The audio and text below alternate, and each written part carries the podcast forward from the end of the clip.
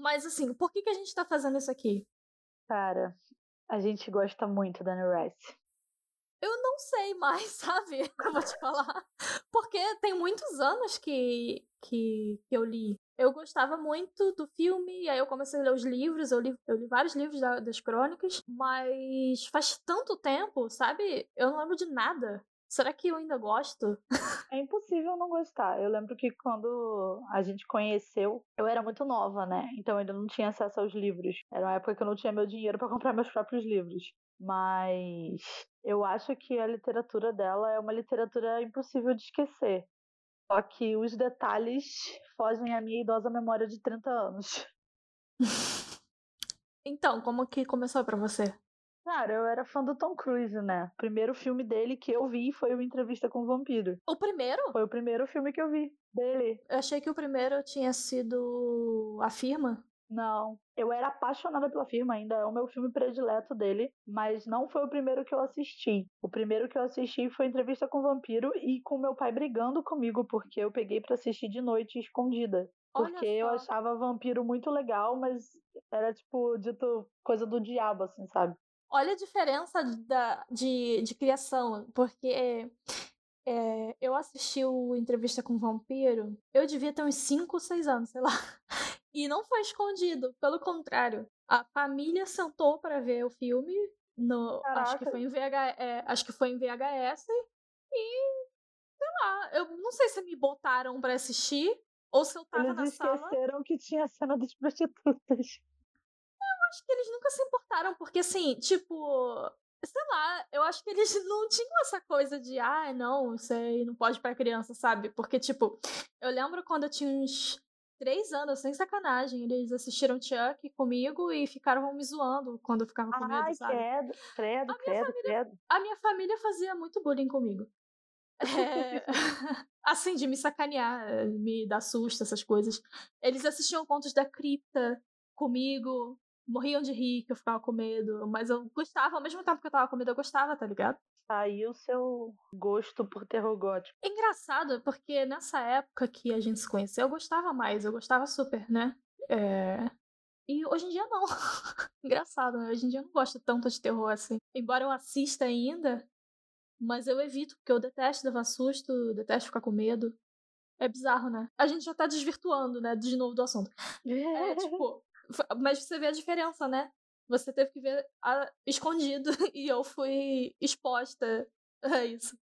É, a, a questão cultural e de criação de cada família diverge muito, principalmente no meu caso, que eu vinha de uma família religiosa, né? Uhum. Tudo era considerado, de certa forma, do capeta, então é, eu não tive acesso a certas coisas que você teve.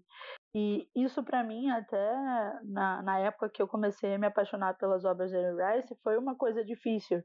Porque eu não podia entrar dentro de casa com um livro escrito a palavra vampiro na capa. Então eu escondia, né? Eu pegava as coisas em biblioteca e tal, tudo que tinha a ver, né? Com, com terror. Eu gostava muito de coisa de serial killer, sei lá porquê, graças a Deus eu mudei. E eu acabava colocando, tipo, aquelas capas de, de caderno para esconder a capa real do, do livro que eu tava lendo. Porque senão eu não podia ler, né? Eu lembro que você fazia isso com quadrinho, né? Não, a quadrinho eu botava no meio do livro da, de geografia para ler na aula, era pior. Meu pai que não ouça. É só você não contar que existe o podcast e ele não vai ouvir. tá, mas assim, você falou de pegava livro na biblioteca. Você chegou a ler Entrevista com o Vampiro? Eu não lembro.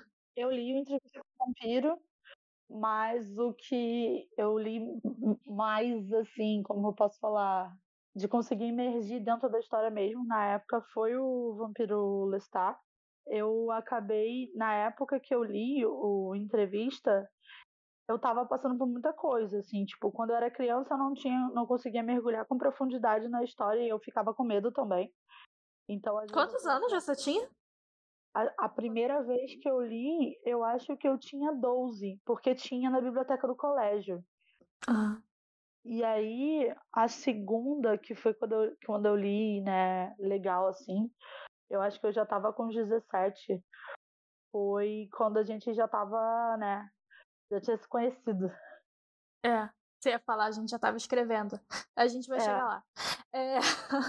pra mim, eu não lembro com quantos anos eu li entrevista pela primeira vez. Você viu o filme porque você era fã do... Não, peraí. Foi o primeiro filme do Tom Cruise que você viu.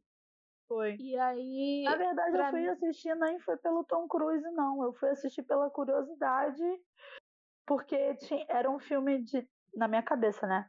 Era um filme de vampiro, né? Eu não tinha muita noção de que vampiro era uma. é, comia, pegava o sangue dos outros assim. Mas era um filme sobrenatural. Eu sempre fui, fui muito chegada a, a histórias de fantasia, né? E tinha uma criança.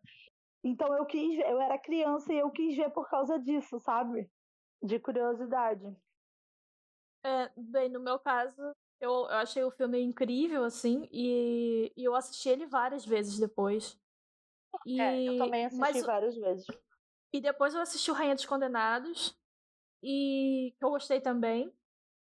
Mas eu, eu só fui ler o livro, eu acho que eu tinha uns 15 anos, eu não lembro direito. Mas foi- eu, eu lembro que foi o primeiro livro que eu li sem ser físico. Eu li, eu li no computador, não tinha. Não tinha e-book, e-reader, Kindle, essas coisas. É, verdade, né? Ah, Eu lembro que você, eu lembro que você me passou o arquivo na época.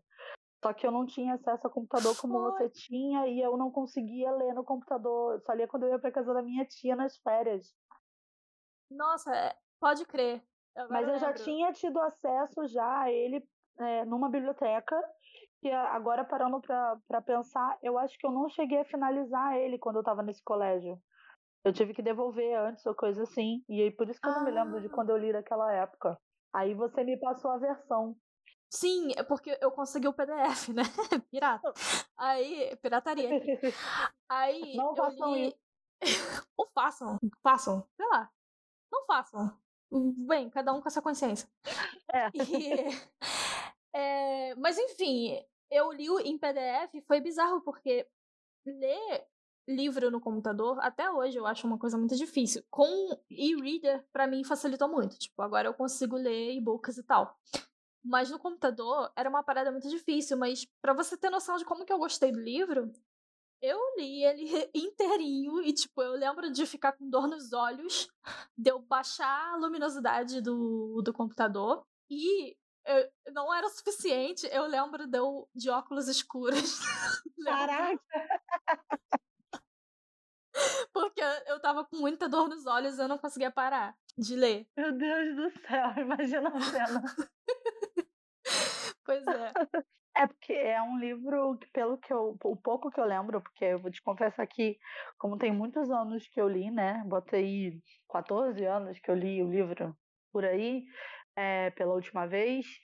Eu sei que é um livro que ele fica guardado no cantinho da minha memória como algo que me puxou muito. Era algo que eu também não queria parar de ler. Não cheguei a usar Uhum. óculos escuros na frente de um computador, mas eu lembro que era um, um livro que eu li bem rápido, tipo, naquela época saudosa da minha vida. Eu pegava, conseguia ler um livro em dois, três dias. E foi mais ou Ai, menos nesse tempo que eu li ele todo, né? Saudades. Saudades da É. época que eu lia. Saudade de não ter ansiedade com rede social e ter que ficar abrindo o celular Exato. toda hora. Ai, nem fala. É... Mas eu, eu li. Eu agora, agora que você falou, eu não lembro.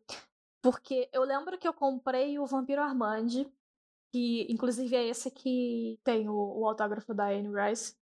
Eu queria ter ido nesse dia. Você foi, sua doida. Eu não fui pra, pra tira- pegar autógrafo. A gente tá falando da Bienal. Mas a gente pode comentar depois sobre isso. É, Não, É. eu só tô falando que eu não fui pro, pro autógrafo. Eu, fiquei, eu vi você pegar o autógrafo, mas eu não entrei na fila. Você entrou E na me fila arrepe- pra pegar pro, pro meu amigo. Sim, mas não num livro meu, é diferente. Mas você foi, você sentou do lado dela.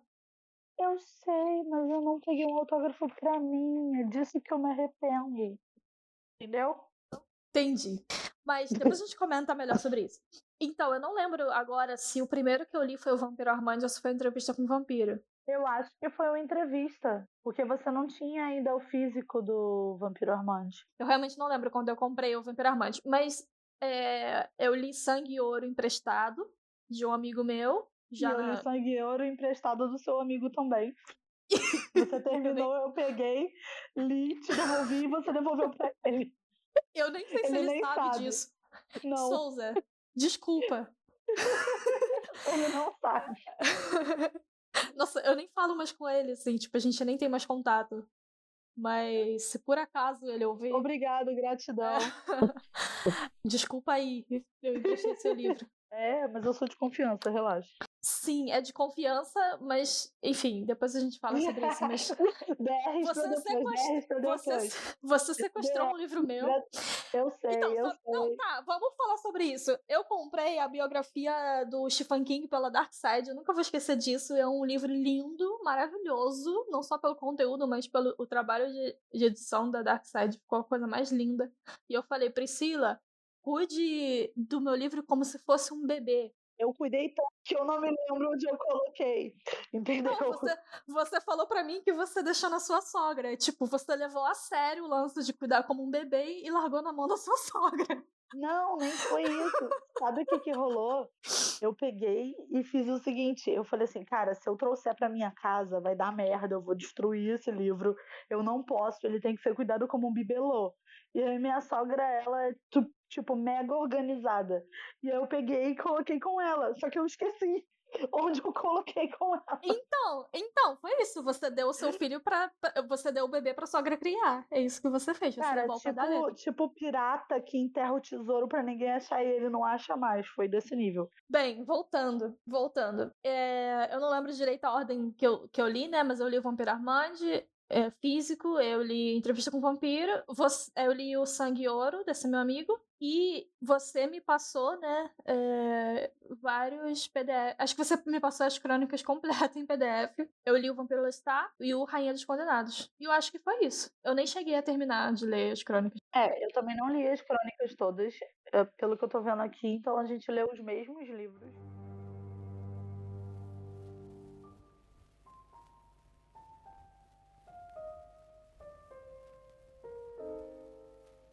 Mas acho que é interessante falar por que a gente resolveu criar esse podcast. Bem, recentemente a Anne Rice morreu, e aí a gente ficou lembrando, né, dessa época que a gente era adolescente e a gente lia os livros dela e tal. E é interessante falar que a gente começou, a gente, já, a gente já se falava, já se conhecia, mas a gente começou a ter uma amizade mesmo próxima por causa do entrevista com o vampiro, né? Exatamente, assim, é, a Anne Rice não sabe, mas ela foi o, o, pilar por muito tempo da nossa amizade que nos uniu, assim, né? A gente estudava juntas e tal, mas o que fez a gente virar melhores amigas foi o, o, o livro e o filme, né, do Entrevista com o Vampiro. Mais o filme, no caso. É, foi, foi o filme, né? Foi o filme, verdade. Uhum e conectou a gente porque eu era super fã Tom Cruise, como já comentei e comentarei algumas vezes. E a Thay veio falar comigo, né, sobre o filme que eu acho que tinha passado algum algum dia da semana, não é? Que acho que tinha passado na TV, alguma coisa assim, e a gente comentou uma com a outra, foi algo assim. O Entrevista com o Vampiro é o meu filme, era meu filme preferido nessa época. É, isso tenho certeza, isso eu lembro. Eu acho que assim, você falava do Tom Cruise direto, sabe? Nossa, tipo, coisa de fã, e você mostrava as coisas que você tinha. E aí eu acho que talvez eu tava tentando encontrar um assunto em comum, assim, sabe? Eu lembro que nessa época eu era muito viciada no Tom Cruise e, tipo, o Tom Cruise, ele não tem uma fama de ser um bom ator, né? E, e, eu sou super contra essa, essa visão. Eu acho ele um, um ótimo ator. Ele é, acho que ele, é poderia ter desenvolvido melhor em outras áreas, se ele tivesse seguido outras linhas dentro do cinema, mas aí é outro podcast só sobre Tom Cruise, não é. posso dar corda muito não. Mas eu lembro que eu tinha meio que uma mania assim de tentar convencer a galera de que ele era um ótimo ator. E aí a gente acabou se conversando, a gente tinha uma amizade em comum, que era a Ana, saudades, Ana. E por causa disso, né, a, a Thay veio falar comigo e a gente começou a conversar sobre o Tom Cruise. Eu era apaixonada pelo filme, no caso, né? E eu gostava pra caralho do Tom Cruise, na verdade. É, tipo, nesse filme, né? Eu achava uhum. ele incrível. É um, é, é um dos filmes que ele deu muito mais muito da alma dele, assim, para fazer. E é até engraçado, porque a Anne Rice, na época, ela não queria ele como Lestat. Ela queria um outro, um outro ator que até fez Blade e no final, né, ela participou de toda a parte de, de roteiro do, do Entrevista com o Vampiro, do, do filme. Ela ajudou na escolha dos, dos atores e tudo mais. E no final ela se surpreendeu com o quanto ele evoluiu da seleção, né, de quando ele foi selecionado para fazer o, o, o Lestat até a produção final do filme, assim, o quanto que ele mergulhou mesmo nas obras, assim. Eu acho que esse filme do Entrevista, ele é muito foda, assim, pra, pra gente, ficou muito marcado, exatamente porque teve o dedo dela, né? A escritora foi a responsável pelo roteiro e pela escolha dos atores, e isso fez a obra realmente ficar muito bonita. Uma outra coisa que eu ia falar é que faz muitos anos que eu deixei de acompanhar a Anne Rice, sabe? É, eu ainda sigo ela no, no, no, Instagram, né? Eu não tinha ainda visto a notícia do falecimento dela quando a Thay veio me, me falar, mas o Instagram dela era gerenciado pelo filho dela, né? Sim. Porque ela já é uma idosinha, tem um pouco de dificuldade com um pouco de, das tecnologias novas das mídias, né? Então, ela estava escrevendo um livro e ela tinha lançado um último livro aqui no Brasil em 2018, né, antes da pandemia. E ela estava falando que ela tinha expectativa de fazer mais uns dois ou três outros livros nos próximos ah. anos, né? E depois ela estava pensando em se aposentar, porque né, era uma senhorinha de 80 é. anos. Sim, que pena, e... né? É. E o que eu tava vendo só era que tava rolando de ter a série, né? Sim. É, a adaptação, outra adaptação. Na semana que ela morreu, estavam falando sobre os outros livros dela também, que queriam fazer uma adaptação sobre a, as bruxas de Mayfair. É legal você falar isso, porque a primeira DR que eu tive assim com meu pai por causa de, de bruxaria foi por causa desse livro. Eu comprei os dois num sebo, levei para casa e eu esqueci de esconder. e aí meu pai veio super brigar comigo. É, para quem não sabe, eu e a Thay, quando nós éramos adolescentes, devido a essa conexão com, com a Anne Rice, com as obras dela, a gente decidiu fazer uma obra fictícia, né, baseada inicialmente nos personagens. Uma fanfic, pode falar. É, uma é fanfic. Porque... Cara, eu tentei poupar meu. meu eu, tenho, eu tenho uma, uma honra zelar, peraí. Não, mas não tem demérito nenhum escrever fanfic, eu não, não acho. É, a gente começou com isso, depois ele acabou se desenvolvendo para um universo mais pessoal nosso, né? Teve um momento que deixou de ser fanfic para virar um, um universo um nosso, autoral, gente, né? É. E aí, na época, o meu pai já ficava, tipo, super grilado de, de eu estar escrevendo sobre vampiros, né? E aí, quando ele viu a capa do, do livro das bruxas, ele, ai, a minha filha vai pro inferno, nossa, foi mó treta pra poder, ah, pra poder desenrolar. Não, não, vamos deixar quieto. então, assim, mas foi uma parte muito gostosa da, da nossa adolescência, boa parte da juventude, né? Uhum. É, a gente foi de quando? De 2006, 2005, né? 2006.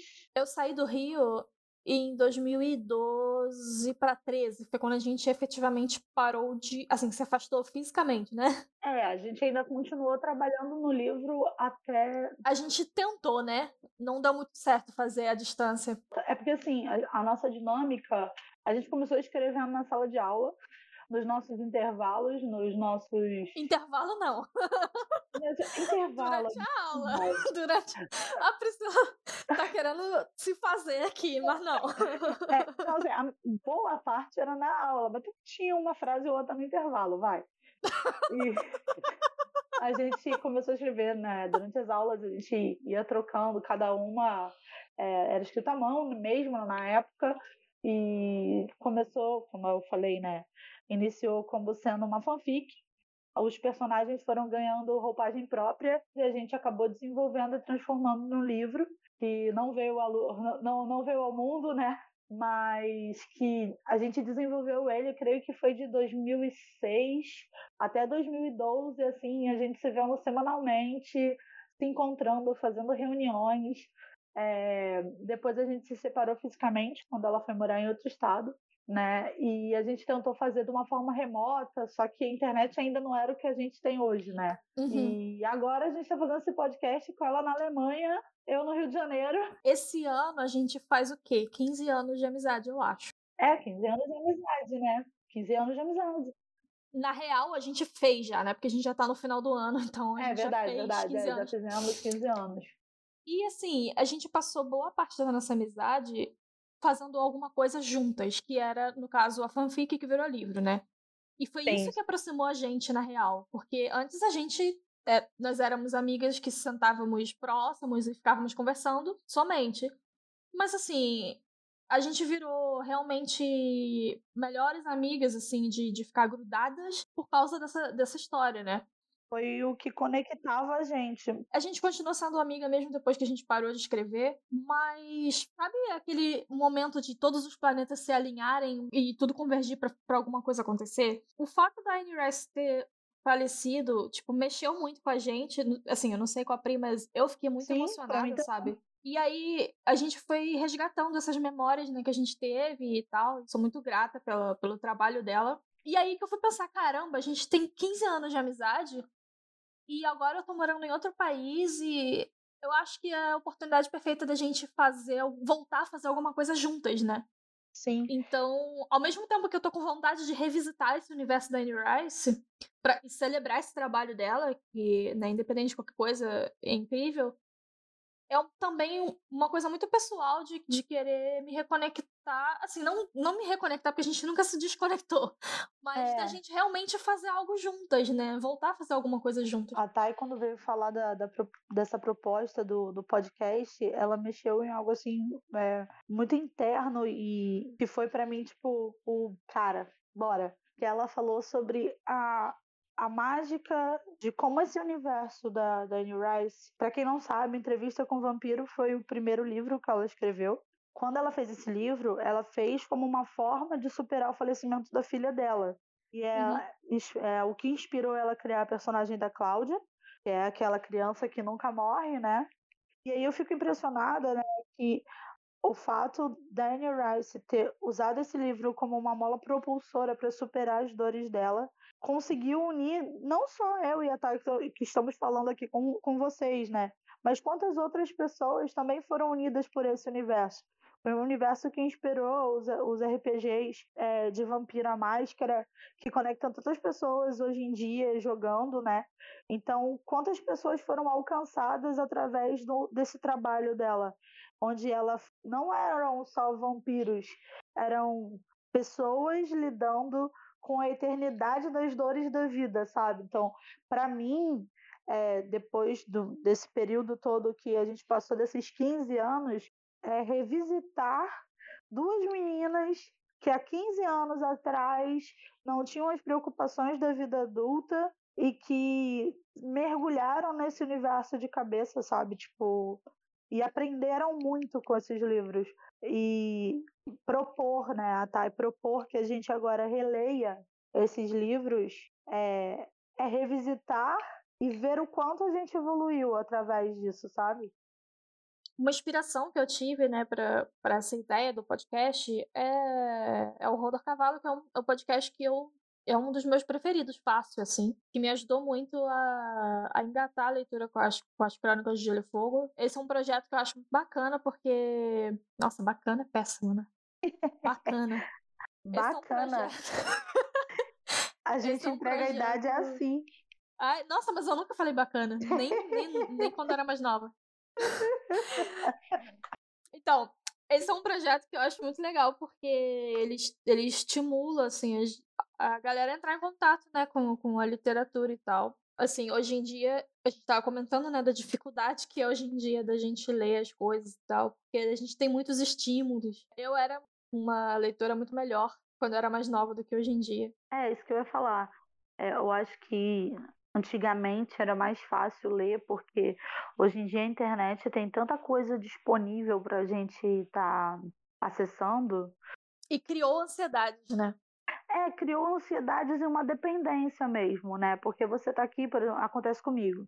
Eu tô aqui tentando ler um livro, aí daqui a pouco vem uma notificação, aí você pega, sai daquele momento para olhar o que a pessoa falou, entra num loop infinito de feeds e stories, etc. E Uhum. quando você volta pro livro, você já saiu daquela magia, né, que você estava inserido. Isso acaba atrapalhando um pouco. Mas o que eu achei muito legal do Roda Cavalo, elas fazem uma coisa que eu adorava fazer quando eu era nova. Eu gostava muito de ler, né? Eu tive um, um período depois do falecimento da minha mãe em que eu não falava, então eu fiquei uns seis meses sem falar e foi a época que eu me conectei aos livros, né? Eles eram os meus amigos nesse período. E acabou que o que eu gostava mais de fazer era ler os livros e chegar e conversar com a minha avó enquanto ela fazia comida, contar para ela o que tinha acontecido no último capítulo que eu tinha lido, né? Ah. O que eu tinha gostado, o que eu não tinha gostado. E o Roda do Cavalo me lembrou um pouco desse conceito, né? De você uhum. poder ler um livro e sentar com alguém e falar sobre aquilo, sabe? Uhum. E então, quando a Thay veio com, com essa ideia, eu achei super legal, porque é muito mais gostoso quando você lê o livro com alguém. Uhum. Então, uhum. saber que vocês que estão ouvindo vão estar lendo conosco e participando é, vai ser muito gostoso, assim, pra minha é. experiência. É. Se alguém ouvir, né? Mas se ninguém ouvir, tudo bem. Ah, vai ouvir. Não, mas assim, de fato, essa é uma parada que eu queria realmente fazer por prazer, assim, sabe? Eu não tenho nenhuma ambição com esse projeto de se tornar uma coisa imensa, tipo como o Rodor Cavalo é, ou sei lá, ter um super alcance. Eu realmente quero fazer algo no nosso ritmo, pelo prazer de tá, estar tá fazendo algo juntas e, tá, e de estar tá criando uma coisa nova. Eu sei que a sua desculpa é para ficar mais pertinho de mim, que você tá com saudade. eu tô mesmo. Não só isso, mas de de estar tá fazendo alguma coisa, de estar tá criando alguma coisa pelo prazer de fazer e não porque eu tenho que fazer. Eu acho que, como eu tava falando, foi um alinhamento de planetas, sabe? Essa essa essa ideia, porque isso aqui era tudo que eu tava precisando, sabe? É, no momento. Eu acho que tem várias camadas, né, né é, o projeto tem a camada da gente se conectar com, com a nossa juventude, com a nossa adolescência, né? Com o nosso eu do passado, como fala. É, tem a camada da gente estar um pouco mais perto de um, do, do, da obra de uma escritora que a gente admirou por tantos anos na nossa vida e continua a admirar, né? Mesmo ela tendo falecido. Tem a camada de da gente poder se aproximar, da gente poder dividir, mesmo que ninguém ouça, com, com os outros é, sobre uma paixão nossa e tem a camada também da gente poder trazer um pouco desse, desse brilho e aprender né, com, com o conteúdo dos livros é, e até alterar mesmo a nossa realidade pessoal através da escrita, porque para mim isso que é o mais bonito, né? A capacidade de um, de um escritor de transformar uma vida através da sua obra. Exato. Mesmo que não tenha nenhum, nenhuma pessoa ouvindo, sabe? Que a gente está uhum. fazendo, uhum. para mim o mais importante é, é isso. É, são essas coisas que a gente comentou, sabe? É, é, o fato de estar fazendo é muito mais uhum. importante do que qualquer coisa. E assim, se isso ajudar a outras pessoas que também estão interessadas, porque assim, eu já estava com vontade de revisitar, de reler, desde que anunciaram que iam fazer uma nova adaptação. E eu, eu ia começar a ler a Bruxa de Mayfair, que eu nunca li. E aí que veio, né, a ideia. E aí eu pensei, pô, é, é muito mais legal se a gente fizer isso junto, sabe? E se mais alguém tiver sentido essa vontade e achar que é útil, se isso estimular de alguma forma, ótimo, é lucro, sabe? Mas é, o objetivo, na real, na real, real, é a gente tá fazendo alguma coisa junto. E botar alguma coisa pro mundo, né? Porque a gente trabalhou por anos no, no nosso projeto juntas e ficou muito entre a gente a gente nunca conseguiu terminar. A vida seguiu outros rumos e a gente acabou tendo a decisão de não, de não colocar essa obra no mundo. A gente tem até né, o, o pensamento aí de que ela tinha que ter parado onde parou, né? Porque uhum. aquilo dali não tinha mais o mesmo significado nas nossas vidas, conforme nós crescemos e desenvolvemos nossas personalidades, nossos gostos, etc. Parou de fazer um pouco de sentido, né? mas ao mesmo tempo sempre fez muito sentido por ser esse lugar de carinho, ser esse lugar de boas memórias, ser esse lugar de conexão da nossa amizade. A gente funciona muito bem é, em trabalhar juntas, por mais que tenha uma distância. As duas são ótimas em terem ideias, somos um pouco enroladas para executar separadamente. Então, é. poder trabalhar juntas é muito importante para mim, pelo menos, assim. A gente funciona muito bem juntas, né? Exatamente, a gente funciona muito bem. Cada uma dá um, dá um braço forte para outra, né? E de, e de qualquer forma, não, não sei se quanto tempo isso vai perdurar ou quanto tempo a gente vai levar para concluir, não importa, sabe? Sim. E eu queria pelo menos gravar e publicar. E, tipo, Sim. ao contrário do que aconteceu com o nosso primeiro projeto juntos, que nunca viu a luz do mundo, mas para quem, quem conhece Sandman sabe que ele tá lá na biblioteca do, do sonhar, em algum lugar. Ai, que lindo. Verdade. Você precisa ler Sandman, eu já falei isso mil vezes pra você. Eu sei, eu sei. Eu lerei. Vamos fazer um podcast do Sandman depois pra gente ler. Ai, ai. ai.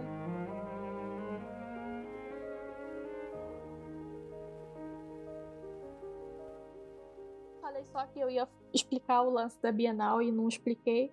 Ah, é verdade. Mas uma coisa legal que aconteceu foi que a Anne Rice, ela foi no Rio de Janeiro, né? Eu ia falar veio. É, tô falando Alemanha. É porque eu tô falando com você, né? E a sensação que tá é que a gente tá junto. Verdade. É, mas é, ela foi no Rio de Janeiro, ela foi na Bienal, e eu fui atrás, né? Hum. Arrastei a Priscila comigo.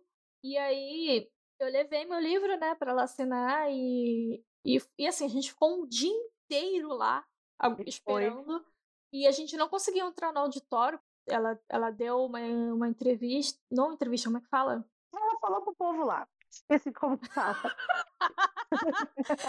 coletiva, né? Não, não sei, alguma porra dessa. É o povo e ela tá falando pro povo, coletiva. coletiva de imprensa. Tá. ela tava falando pro povo e aí a gente não conseguiu entrar no auditório porque tava foi muito ruim a questão de informação lá, sabe? Eles não estavam informando em lugar nenhum. Mas como... tava cheio, né? Tava cheio, mas assim, eu não vi, eu não consegui achar nenhuma informação onde que ia ser, como que ia uhum. ser, como foi. que ia entrar, como que ia fazer para entrar. Eu não consegui encontrar nada de informação. Lá a gente foi descobrindo onde que ela tava, etc. Não conseguimos entrar, mas a gente ficou ali do lado de fora esperando pelo menos ver, né? E aí a gente hum. ficou sabendo, isso já tava já de noite, né? A gente ficou lá o dia inteiro. E aí, de noite, né, ela saiu do auditório, a gente viu ela passando, e aí a gente ficou sabendo que ela ia autografar os livros. Ia ser só para quem tinha pego senha, a gente não, não conseguiu nem senha porque a gente não sabia nem onde estava dando senha. Mas Verdade. eu, na minha teimosia e frustração, né, de, de eu só saio daqui conseguindo o que eu quero. eu fiquei lá. A Thay botou assim: nem que demore mil anos, eu vou pegar a senha. É porque assim, tava rolando, eu falei assim: eu não vou embora, eu vou ficar aqui e tentar, né? Quase mordeu o pescoço do, do segurança. Isso é mentira, tá? não, mas, mas, eu vi, eu vi que tinha uma fila e assim, a gente tava prestes a desistir no, na real, porque falaram que não ia rolar mais, que porque já tinha acabado senha, etc, e que só ia ser para quem tinha senha. Mas eu Verdade. fiquei, ah, eu não quero ir embora, ela ainda tá aqui, eu não quero ir embora. E eu fui ficando, ficando, mas enfim. Eu me enfiei na fila e aí avisaram, é, não vai rolar, galera, vai embora. E aí eu falei assim, não, gente, não, ninguém foi embora, vamos ficar. Vamos ficando, vamos ficando. E aí, de repente, Verdade. ela falou, não, ela vai atender, ela vai atender também. Aí eu falei assim, viu, gente, abriu, abriu, abriu, abriu pra quem não tem senha. E a gente foi uhum. que foi. Você pegou o livro do meu amigo, eu Sim. fui com o meu. E aí ela foi muito fofa, né? Assim. Ela, ela... foi, foi muito fofa não tinha por que ela ter ficado, sabe? Não, não tinha. Ela, ela fez porque ela viu que quem tava ali era apaixonado pelo trabalho dela. Que ela já tinha autografado para muita gente. Ela ficou, tipo, ali, sei lá, umas duas horas sentada autografando. Ela já tinha cumprido o que ela tinha ido lá fazer, sabe? Ela não tinha por que ter ficado. E assim, ela já era naquele ponto uma senhorinha, ela já tava cansada, tipo, ela assinou meu ela livro. Ela devia ter uns 70 anos, não. Por, por aí, aí, por aí. Já devia ter uns, uns 70 anos nessa época. Eu lembro que a mão dela tava tremendo, sabe, quando ela foi assinar. E ela tava com um sorriso no rosto, super simpática, super atenciosa, sabe? Para quem lê os livros, sabe aquela descrição angelical do Armande? Esse era o sorriso dela. Como eu falei, né? Eu, não, eu parei de acompanhar ela tem muito tempo, eu não sei se ela, se ela andou falando bosta por aí, eu não sei. A gente vai descobrir. Mas eu preciso dizer que nesse momento ela foi um, foi um ser humano muito, muito bonito, assim, sabe? Eu acho louvável, sabe? O que, que ela fez. E, e depois também, né, ela comentou sobre a Bienal no Facebook dela, na página do Facebook na época, né? E eu, eu fiz um comentário, assim, né? Tipo, ah, agradecendo e falando que foi admirável a postura dela e tal. E ela me respondeu lá, e, e, não respondeu tipo, ah, ok, obrigado, ou só deu um curtir. Ela, ela, ela respondeu, ela falou que. Ela agradeceu e falou que a Bienal tinha sido uma experiência transformadora para ela, assim, que, que ela achou. Não, não foram com essas palavras, mas ela, ela, ela, ela achou incrível, sabe? Esse ambiente que tá todo mundo. todo mundo junto no mesmo ambiente, numa feira muito grande, assim, e muito. É, pela paixão pela literatura, sabe? Ela achou para ela aquilo foi muito significativo. É, só queria, como curiosidade, né, deixar aqui esse comentário dela. Aproveitando que você está falando da feira, da, da Bienal, né, que, como você disse, foi assim, um, é um, um lugar onde todas as pessoas que eram apaixonadas por, por livros se uniram. Foi muito legal ver que dois universos estavam ali coexistindo, né? Os vampiros fazem parte da, da literatura há, há, séculos já, inclusive tem coisas da época medieval, né? Alguns autores. E a Anne Rice, ela trouxe uma nova roupagem, né? ao vampiro, dando um pontapé inicial aí para obras em que não se só via o vampiro assim como um monstro, mas como um ser com dilemas existenciais e, e sentimentos e, e objetivos e tudo mais. Depois, né, na, que na época da Bienal também já tinha, que o Thay me lembrou aqui, o Crepúsculo, que já estava dando uma nova roupagem, que aí já é algo que veio para uma geração que veio em sequência da nossa, né? E já cresceu com um novo olhar sobre esses seres. E assim, o que eu acho incrível, né, no, no, no trabalho dela é realmente isso. É uma senhora de 80 anos que faleceu recentemente, mas que há dois anos atrás, antes dessa pandemia começar, acabou de publicar um livro, sabe? E que estava fazendo produção de novos e sempre com um sorriso no rosto, sempre com muitas ideias e sempre mostrando que, que você pode ver a vida por outros olhos, mesmo que você tenha grandes dores, né?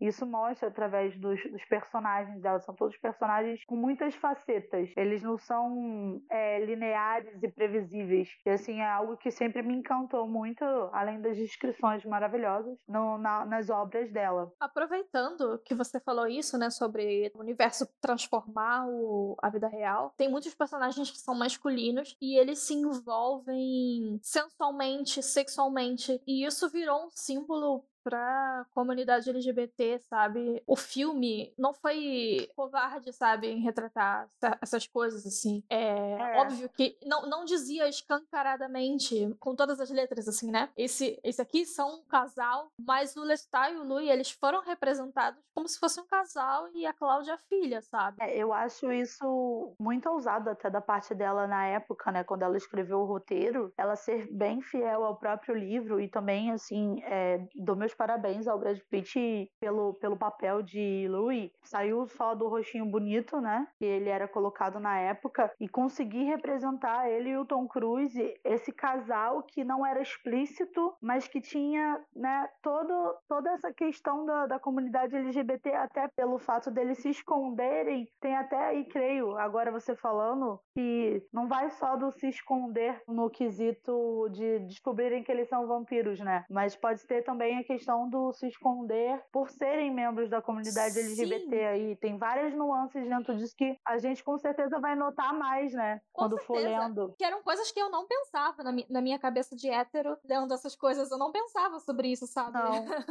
Agora você me trouxe essa reflexão também. Sim, então, eu queria até. A gente com certeza vai tocar muito nesse assunto daqui pra frente. Como a gente vai tocar nesse assunto analisando o livro mesmo, e assim, independente se foi a intenção da Anne ou não, a obra dela tá pro mundo e a gente vai analisar e construir novos significados com ela, não importa. Um fato que não, não tem como mudar é que esse filme e esse livro eles foram muito marcantes para a comunidade. Eu queria saber, agora que, que a gente não está falando dos livros em si, mas a gente está falando uma coisa mais pessoal, falando mais de nós mesmos, se para você que é LGBT, como que essa obra foi importante para você, se, se isso mudou alguma coisa para você, se te marcou em alguma coisa, sabe? É engraçado porque, tá aí, você eu vou ser sincera que eu nunca tinha feito essa reflexão que você me trouxe, mas eu parando para pensar que uma das cenas que, que tem no, no, no entrevista, né? E eu tô falando mais baseada no filme, porque eu tenho a memória do filme mais forte, porque eu vi um milhão de vezes, né? é uma cena da Cláudia quando ela pega uma das mulheres e deixa na cama, né? Aquela cena é uma cena muito forte para mim, é, por várias questões além da, da, da, questão LGBT, mas que mostra assim aquela, aquela fixação da Cláudia por ter né, uma mãe. Na minha cabeça, jovem, adolescente, iniciando todas as questões de sexualidade, eu não interpretei na época como a questão da mãe eu interpretei na época como ela sendo uma, uma mulher dentro, presa num corpo de menina, querendo ter uma relação é com outra mulher, né? Se apaixonando mesmo. Não a, a paixão fraterna, mas a paixão. A paixão amorosa, né? Não sei, eu não conseguindo falar o termo. Sexual? É. A paixão sexual, né? Que vai para uma questão romântica mesmo, atração física. Seria Sim. essa palavra. É, até pela forma como a cena no filme é, ela é construída. E foi uma das primeiras vezes que eu me vi admirando um corpo feminino assim com consciência do que eu estava do que eu estava fazendo. E é, e é engraçado que eu nunca tinha parado para refletir nisso é, tão profundamente quanto agora, né? Mas para mim eu creio que é importante porque fez parte de uma formação de caráter o filme, né? Uhum. E não sei se vocês sabem, até cerca dos nossos 16 anos, o nosso, o nosso psicológico e o nosso caráter ainda estão sendo formados. A gente ainda está adquirindo as informações do ambiente e aprendendo com elas. Então, o fato de ver dois homens ali criando uma menina, uma menina que na verdade já era uma mulher, apaixonando pela, pela beleza de outra mulher, porque tinha ali o quesito da beleza física, né? Para mim, eu tenho certeza que foi algo que me ajudou a entender e a não ter preconceito e a entender a mim mesma e de pensar o que eu sinto não é bizarro, o que eu sinto outras pessoas sentem e até entrar numa questão de autoaceitação mesmo, porque eu vim de uma família religiosa, então existia muito aquele aquela questão de qualquer coisa que você sente fora do comum é pecado, né? Então uhum. eu acho que essa obra e inclusive a obra do, do Vampiro Armand foram bem importantes para mim para entender que você amar outra pessoa que é do mesmo gênero que você ou, ou não é, vai muito além do, do, do, que os outros pensam, né? Para mim foi bem importante essa, essa questão do livro que ele traz com uma naturalidade, algo que na época ainda era e até hoje ainda em alguns lugares ainda é um tabu. Com certeza. Pô, que legal ouvir você falar disso, porque a gente nunca conversou, assim, sobre sexualidade, com certeza conversamos, mas nunca conversamos sobre esse tipo de influência, né? Que você teve na época. Na época a gente não conversava sobre isso. É porque eu acho que eu também, eu sou, a Tayana me conhece há muitos anos, eu sou, né? Eu, eu não sou muito uma pessoa que fica refletindo, elaborando. Eu simplesmente sou o que eu sou, né? Hoje em dia eu, né, eu me descobri não binária, todo mundo já sabia, menos eu. Então, eu, eu sempre fui muito prática, né? Eu, sou, é, eu acabo sendo o que eu sou mesmo, sou uma pessoa bem transparente. A questão LGBT foi, foi uma questão, né? A questão de eu, de eu me perceber bissexual, na época foi algo muito complexo por, por eu ter sido criada em igreja. E aí era muito difícil porque eu sempre me sentia um peixe fora d'água. Porque eu me sentia pecando por me atrair por outras meninas. O fato, né, que, que é, é o que a gente estava falando sobre o livro, me ajudou muito nisso, sabe? De tipo, olhar, cara, eu não sou a única pessoa, eu não sou um alien. É, isso é natural, sabe? Tipo, entrar na aceitação. Na nossa época, não era como hoje, que tem muitos exemplos de representações é, homofetivas é, na mídia e tal. Antigamente, as, representa as representações que a gente tinha eram sempre negativas, assim, né? Coisas de piada, sabe? É, ridicularizando pessoas gays e tal. O meio LGBT ganhou muitas barreiras, derrubou muitas barreiras no, nesses últimos 20 anos, né? Então, uhum. a gente, né, que é, é engraçado, a gente que cresceu nos anos 90, a gente tinha influência dos filmes dos anos 80. Sim. Né?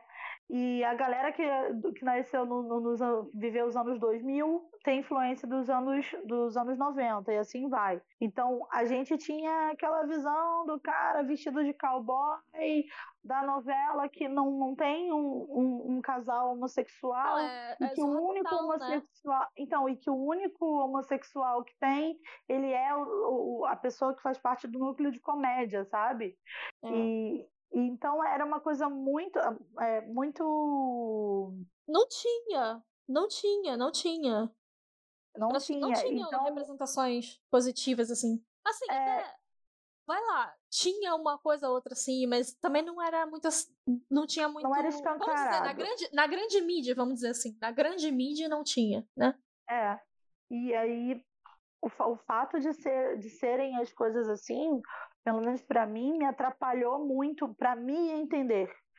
Hoje em Uhum. dia, né, eu, eu, eu, conheço pessoas que estão se descobrindo e tudo mais, e para elas eu posso pegar, passo um Instagram de algum de alguma pessoa que é do meio, que ajuda elas a se entenderem. Tem um monte de canal no YouTube, tem podcast sobre o assunto, que a pessoa consegue, tipo, é, aceitar a si mesma, não se culpar, porque pelo menos eu passei por uma época muito grande de culpa, tipo, Uhum. de me apaixonar por colegas, né, por meninas, e, e ficar num dilema porque aquilo era errado, porque eu poderia perder a amizade, e de acontecer mesmo, né, de simplesmente de eu comentar com a pessoa que eu era do, do meio LGBT, a pessoa parar de falar comigo, se afastar de mim.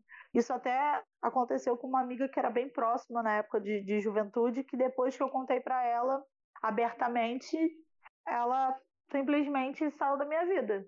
E isso para a pessoa que vive isso é uma coisa muito dolorosa, porque você é meio você é um peixe fora d'água, né? Você não Uhum. consegue, é como se você Me, fosse me contem off quem é depois. é, vou contar a fofoca. É, é como se fosse. É segregado mesmo, né? Você fica, Aham. fica colocado, afastado, né? Então é, é uma coisa muito complicada. E eu, o que eu, que eu tenho de memórias, né? E aí vai ser maravilhoso eu reler o, o livro, porque eu tenho poucas memórias, assim, do livro em si, né? Uhum. E eu acho que vai ser ótimo ler capítulo por capítulo e ir comentando, fazendo um link com toda essa questão, né, de, de- se encontrar, da questão é, LGBT, com os livros da Anne Rice. Eu, pessoalmente, sempre gostei muito do fato de que ela vai além da narrativa do que o personagem faz dentro do livro, e ela trabalha muito com a narrativa das emoções internas dos personagens. Uhum. E para mim, encarar as minhas emoções pessoais nessa época em que eu tive contato com os livros era muito difícil. Então, até o fato de eu e da, e da, e da Thay estarmos escrevendo a fanfic baseada nos livros dela foi importante, porque tinha coisas que eu conseguia transferir ali para o papel e me entender. Entender Uhum. que- quem eu era através das, da- das loucuras dos personagens, dos dilemas que os personagens viviam. Então, isso para mim foi muito importante, sabe? É, às vezes dá até vontade de, de, de escrever mais um pouquinho para ver se eu me, se eu me entendo melhor, porque para gente, na época, para mim, creio que para Thay também, a escrita era uma válvula de escape é, gigantesca, onde a gente podia ser o que a nossa essência era, né? E eu acho que a gente aprendeu isso com, com a Anne Rice, poder botar no papel o que a gente sentia, é, de uma forma sem preconceitos. Então a gente se desafiava, a gente ia desde o, dos romances, né? Uhum. éramos adolescentes apaixonados do que e até né cenas até algumas vezes de dentro dos vampiros que eram um pouco mais brutais mas a gente se permitia explorar esses espaços porque ali era um, um lugar livre para a gente ser Uhum. quem a gente era sem um, um, uma rigidez social sem uma rigidez religiosa política etc então para mim foi uma obra tanto a lida quanto a escrita através da, das ideias né, que a gente teve com o livro é, com as obras de Anne Rice, que foi assim muito importante para minha formação de caráter, para minha, para as minhas escolhas é, futuras e também para a parte de, de, eu me, de eu me entender, né? De eu entender quem eu era, aquela menina de 14, 15 anos, indo encarar o mundo, assim, sabe? Foi bem importante. Não precisei ser mordida por um vampiro para isso, mas foi, quase secular, assim. Fechamos? Acho que é isso, né? Sim, Falamos de, de, tudo. Assim, acho que a gente disse tudo, tudo e mais um pouco do que, do que a gente podia do que estava assim. programado.